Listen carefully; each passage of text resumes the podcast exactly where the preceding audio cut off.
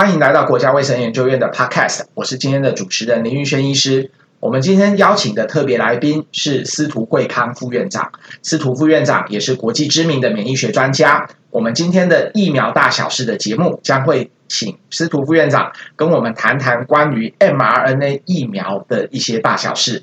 想先请问一下副院长，我们常常在报章杂志上面听到这一次的疫苗里面有一个也算是科技上面的突破，叫做 mRNA 的疫苗。那这种 mRNA messenger RNA 的疫苗，可不可以为我们简单介绍一下它是什么？谢谢李医师。我想面对这一次的新冠病毒的这么严峻的一个疫情啊，我们在人类。过去百年来的疫苗的发展史上，真的是在这次我们看到很多突破性的一些创举哈，包括使用这个 messenger RNA 当成一个疫苗主要的材料。那这在过去二十年啊，那是经过很多不管是在科学层面上，或是在技术上的一些突破，我们可以把过去那种所谓的 messenger RNA 相对来讲非常不稳定的一个核酸的一个结构，可以让它稳定下来。然后可以把它做成一个这个疫苗主要的材料，而且施打到这个人的身上以后，它要非常快速的被细胞吸收，被它吸收到细胞里面，啊，很忠实的做出这所谓的新冠病毒那个最重要的那个蛋白质。所以这中间是有很多不管在科学层面上或技术层面上的一些突破。那简单来讲啊，我们过去从来没有使用过所谓的 messenger RNA 的这个疫苗啊。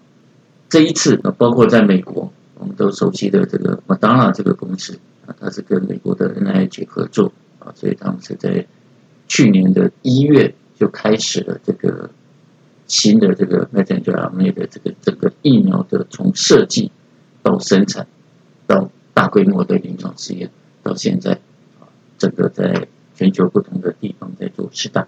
都是美国啊，他们这个 Moderna 跟这个 NIH 在做这样的事情。那几乎是同时，在欧洲德国的这个 BioNTech 跟这个 Pfizer 啊，也是合作，透过合作的方式，他们也在产制他们所谓的 Messenger 的这个疫苗。啊，这个都在去年完成了大规模的这个第三期的这个临床的测试。那陆陆续续看它这个 endpoint 的多的解盲，那很多的这个保护效果看起来也相当不错。那这个疫苗它有一些特别的优势，还有它未来发展的一些前景。啊，我很简单的用下面的几点来做说明。第一点，这个 messenger RNA 的这个产程非常的快速，那跟这个传统不管是活的这个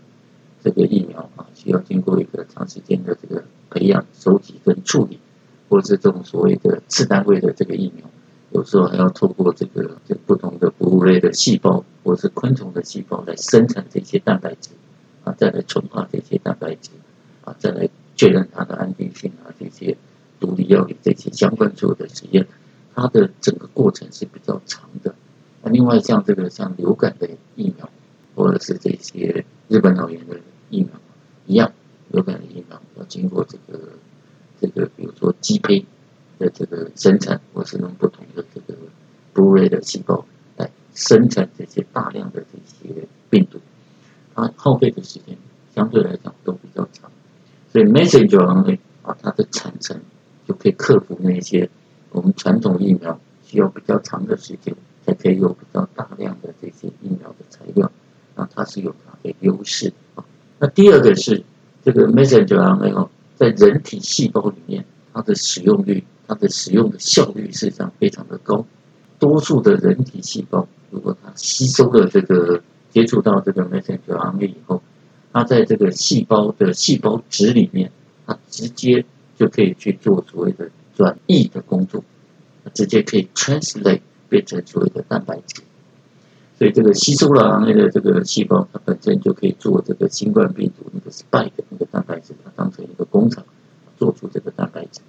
那这个蛋白质一旦这个细胞释放出来这蛋白质，或这个细胞释放释放出来这蛋白质的时候，就会让体内的这些相关的免疫细胞啊来辨识这个这个新冠的这个 spike 这个蛋白质，过来这个诱发体内该有的免疫反应。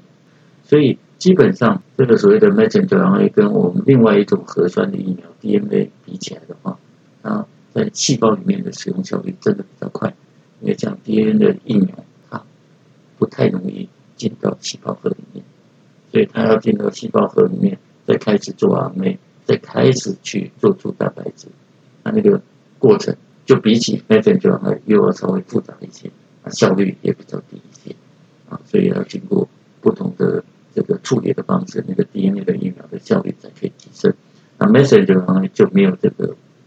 这个抗量，啊，它可以只要细胞一接受，它很快就可以做出这个蛋白质出来。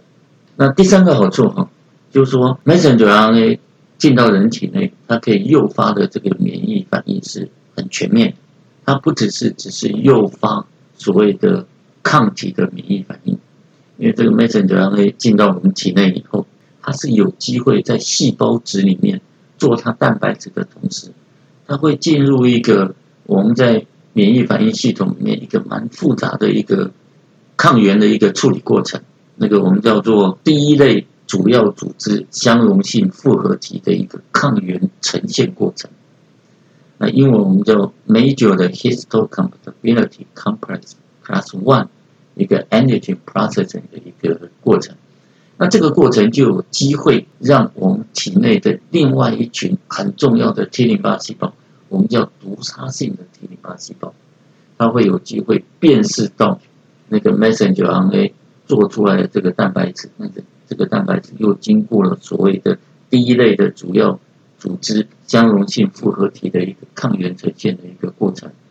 呈现出来给我们所谓的毒杀性的 T 淋巴细胞。那这样子的话，它在我们体内诱发的免疫反应是很全面的，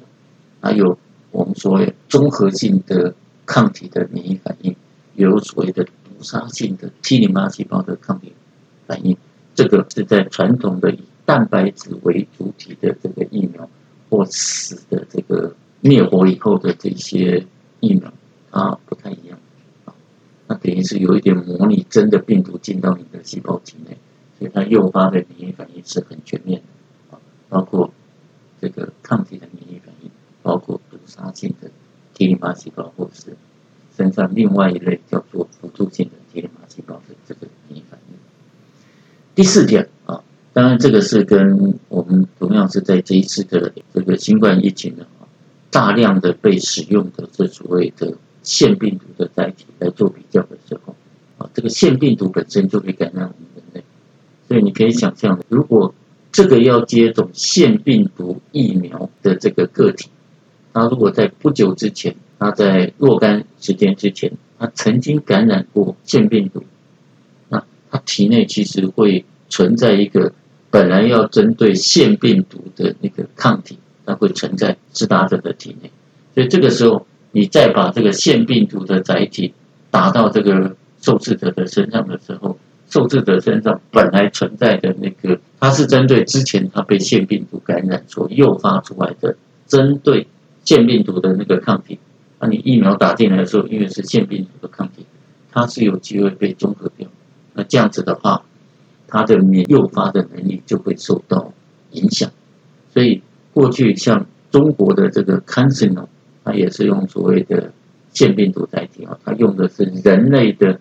第五型的腺病毒的那个载体。那人类第五型的腺病毒本来就会感染人类，所以某一些受试者。那如果之前被这个第五型的这个腺病毒感染过，他身上是有所谓的我们叫寄存的这个抗体 （pre-existing 的 antibody）。那这个 antibody 本来是要针对第五型的那个腺病毒，那你这个疫苗刚好是用这第五型的腺病毒当载体打进来的时候，我体内本来存在的抗体就已经有中和的能力，那你这个时候打进来的疫苗，它就诱发免疫反应的机会跟能力就会受限。所以这个也是。A Z 的疫苗比较特别的地方，A Z 的疫苗它就不用所谓的人类的腺病毒当载体，它也不用这个人类第五型的这个腺病毒，也不用这个人类第二十六型，像强生强生用的是人类的第二十六型，那像俄国的这个腺病毒的疫苗，它是第一剂用的是第五型，第二剂用的是二十六型，啊，这个都有一些缺点，就是说如果啊受试者施打者。他之前感染过不同型的这个腺病毒的时候，那个寄存在体内对抗这个腺病毒的抗体，它就一直在那里，它可能就会中和掉你本来打进来的疫苗的这个效力啊。所以像 AZ 它比较特别，它用的是黑猩猩，它用的是 chimpanzee 的这个腺病毒啊，黑猩猩的腺病毒平常是不会感染人类，所以它用这个这个载体，它可以避开那个人类本来寄存的那个。针对腺病毒的那个寄存的那个抗体，因为人类几乎不会被那个感染黑猩猩的那个，因为没有接触，没有接触，所以它体内不太可能会有已经存在对抗黑猩猩腺病毒的这样子的一个抗体在那里。所以这是 AZ 疫苗另外一个可能的好处啊。但是 Messenger 就完全没有这个问题，它不用这种所谓的病毒当载体啊，它也不用任何的这个载体的系统。单纯就是这一段 RNA 进去被细胞吸收的，所以它没有所谓的寄存的这些抗体，可能会削弱这个免疫反应的这样子的一个抗性啊。所以这是它第四个优点。那第五个优点是 Messenger RNA 疫苗哈，那它那个被人体吸收的那个 RNA 哈，它不太会进入细胞核，也就不会所谓的迁入那个人体的那个 DNA。通过种 DNA 的那个机会，那就非常非常的低，所以它的安全性的考量是相当不错的。那另外就是因为它需要一个一个脂肪当 liposome 类似一个脂肪当脂质的一个成分当载体来包埋这个 messenger RNA，这个载体事实上到体内几个小时它就被分解掉了，所以这个疫苗它长期可能会造成的风险。从这个角度来看，它就不是那么高。那这个脂肪的载体很快被分解，RNA 本身的稳定度在细胞里面啊，或许一个 run 做完它的这个蛋白质以后，它也就被分解掉啊，所以它可能的这个考量就是它诱发的免疫反应啊期间可能没有办法太长，所以这个时候就通常 messenger RNA 就需要打第二剂，它的原理跟那种。活的疫苗打到你的身上的时候，你可能整个免疫反应是完备的，它的情况有点不一样。所以这种所谓的 messenger RNA 的疫苗，它有点类似像蛋白质次单位这样的疫苗，啊，它可能需要第二剂甚至第三剂的这个这个追加的这个适当。那当然它有另外一个最大的一个前景，我们从前瞻的这个角度来看啊，这个所谓的。多的动物实验已经显示了啊，尤其在这个老鼠为主的这个动物实验，你用一个单剂的一个腺病毒，不，对不起，单剂的一个 messenger RNA 这样的一个疫苗的这个方式，你一次用那个所谓的脂肪载体去包埋的时候，你可以包埋超过二十种不同的致病原的抗原，所以用这个角度来看的时候，哈，这个。老鼠在接种这种所谓的 messenger RNA 的这个疫苗，但这个每一个这个疫苗里面，它是包含二十种不同针对不同致病原的这个抗原部位的 RNA。它在老鼠的这个实验结果显示，老鼠的体内都可以产生这二十种不同的这些免疫反应。所以它是一个很大的 potential，未来的一个好处是，比如说我们现在的幼童。那在自打疫苗的时候，那个种类非常多的。你看，有麻疹的疫苗，有腮腺炎的疫苗，有德国麻疹的疫苗，有白日咳，有破伤风，有白喉，有 B 型肝炎，有各式各样不同的疫苗。所以小朋友从出生啊到年纪比较大，他需要不同的这个疫苗接种的这个过程。那如果未来的这个 messenger 它可以透过一次的施打，这个所谓的。脂肪载体里面包埋的这个 RNA，我一次可以放十种，或甚至超过十种以上的这个不同抗原、不同致病原的这个成分。啊，我可能施打一次或两次以后，我就可以 cover 现在小朋友需要施打的各式各样不同种类的这个疫苗。所以，这是未来可能在疫苗接种上，它会是一个很大的突破。这个跟传统的疫苗会是不太一样。再加上我们前面讲的这个啊，这个五六种不同的这个优势，那未来可能是一个疫苗发展的一个蛮重要的一个主流。副院长。讲到这个科技的发展，对我们这个常常要带小朋友去打疫苗的家长啊，觉得真的是太重要了。如果未来科技能够发展成这样，确实 mRNA。它的科学发展史上面一定有一个很重要的角色。想要请教一下，刚刚副院长有提到说打两剂的这个疫苗，那可能有打疫苗的人也都知道，这这两剂一般我们可能会隔个两个月左右。好，那可不可以从免疫学的角度，副院长再为我们解说，诶，为什么打这两剂我们的间隔是这样的时间呢？这个还是要回到我们所谓的体内的这个免疫系统。第一次的这个疫苗接种的时候，在我们体内可以诱发的这个免疫反应啊，那我们是预期，在这个疫苗进来的时候，搭配适合的佐剂的时候，是同时可以诱发我们体内的所谓的抗体免疫反应，甚或是所谓的淋巴细胞的 T 淋巴细胞的这个免疫反应。但这个 T 淋巴细胞或所谓的 B 淋巴细胞这样的免疫反应，它需要不同时间的这个。我们所谓的不同的再教育，以这个 B 淋巴细胞来讲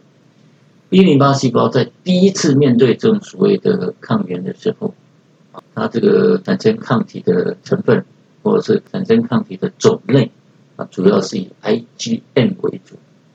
这是它在比较短的时间内释放出来 IgM 去做这个 IgM 这样的抗体该做的事情，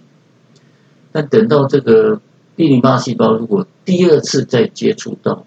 这个相同抗原的时候，那这个 B 淋巴细胞释放出来抗体的种类，慢慢就会从 IgM 改成所谓的 IgG。那这个 IgG 的好处是，在这个从 IgM 到 IgE 的过程里面，啊，如果一次或第二次或甚至第三次的这个相同抗原，一直在刺激这个相同的这个 B 淋巴细胞的时候，它的那个抗体的那个去结合抗原的部位，就是要去真正辨识那个致病原的某一段蛋白质成分，或是某一段这个结构成分的那个那个抗体的那个本身的结构会一直改变，我们叫做 mutation 的一个过程，叫 somatic 的一个 hypermutation。啊，透过这样的一个很复杂的一个我们本身抗体的基因结构的不断突变的这样的一个过程。这个抗体去抓这个所谓的致病源的能力，它会一次比一次强。同一个抗体进来，啊，经过第一次、第二次、第三次这样的一个辨识，啊，它去辨识抗体的能力会越来越强。所以我们可以预期的是，啊，你经过了一剂，我再经过第二剂，或甚至经过第三剂的这样子的一个一个 boost 以后，体内的 B 淋巴细胞。它经过这种所谓的那个抗体结构的不断的这个基因突变，它去抓这个致病源的能力是越来越强。比起早期的时候，只是 IgM 的那个时期，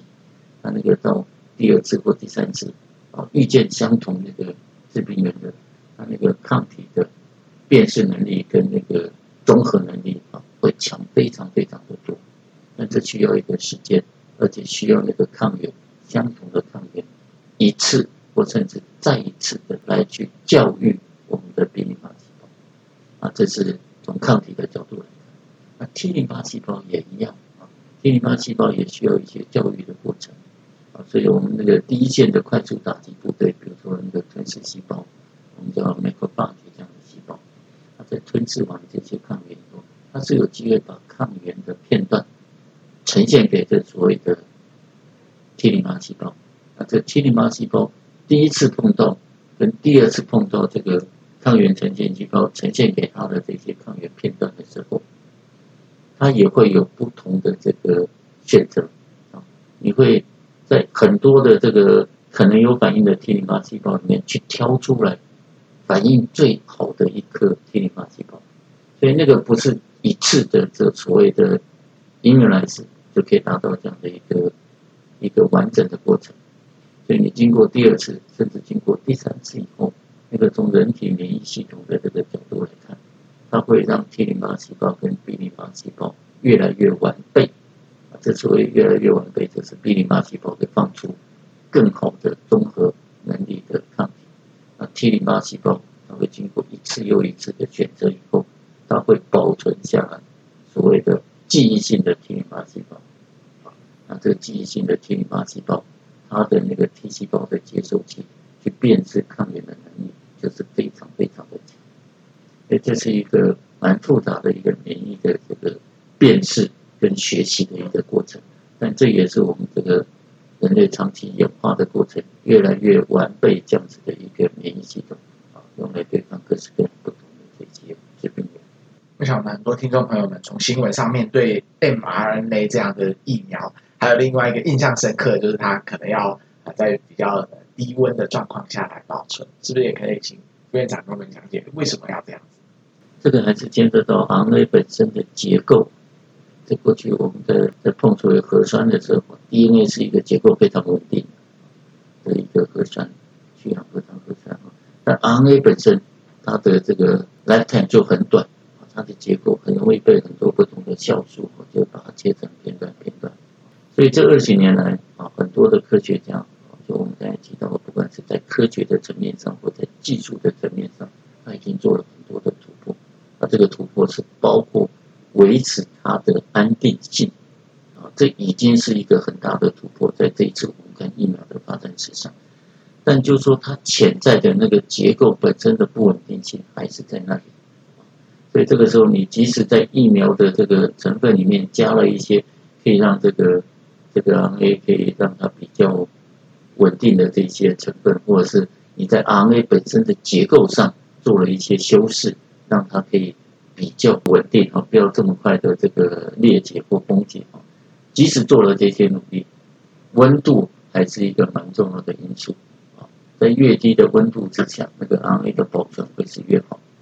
即使我们刚才已经讲了，不管在结构上我们做了一些改变，不管是在成分上，我们加了一些东西，让它的稳定度可以更高。但是温度本身还是一个很重要的因素。一个更低的温度去 preserve 去保存它 RNA 的稳定度，还是有一些关键性的影响。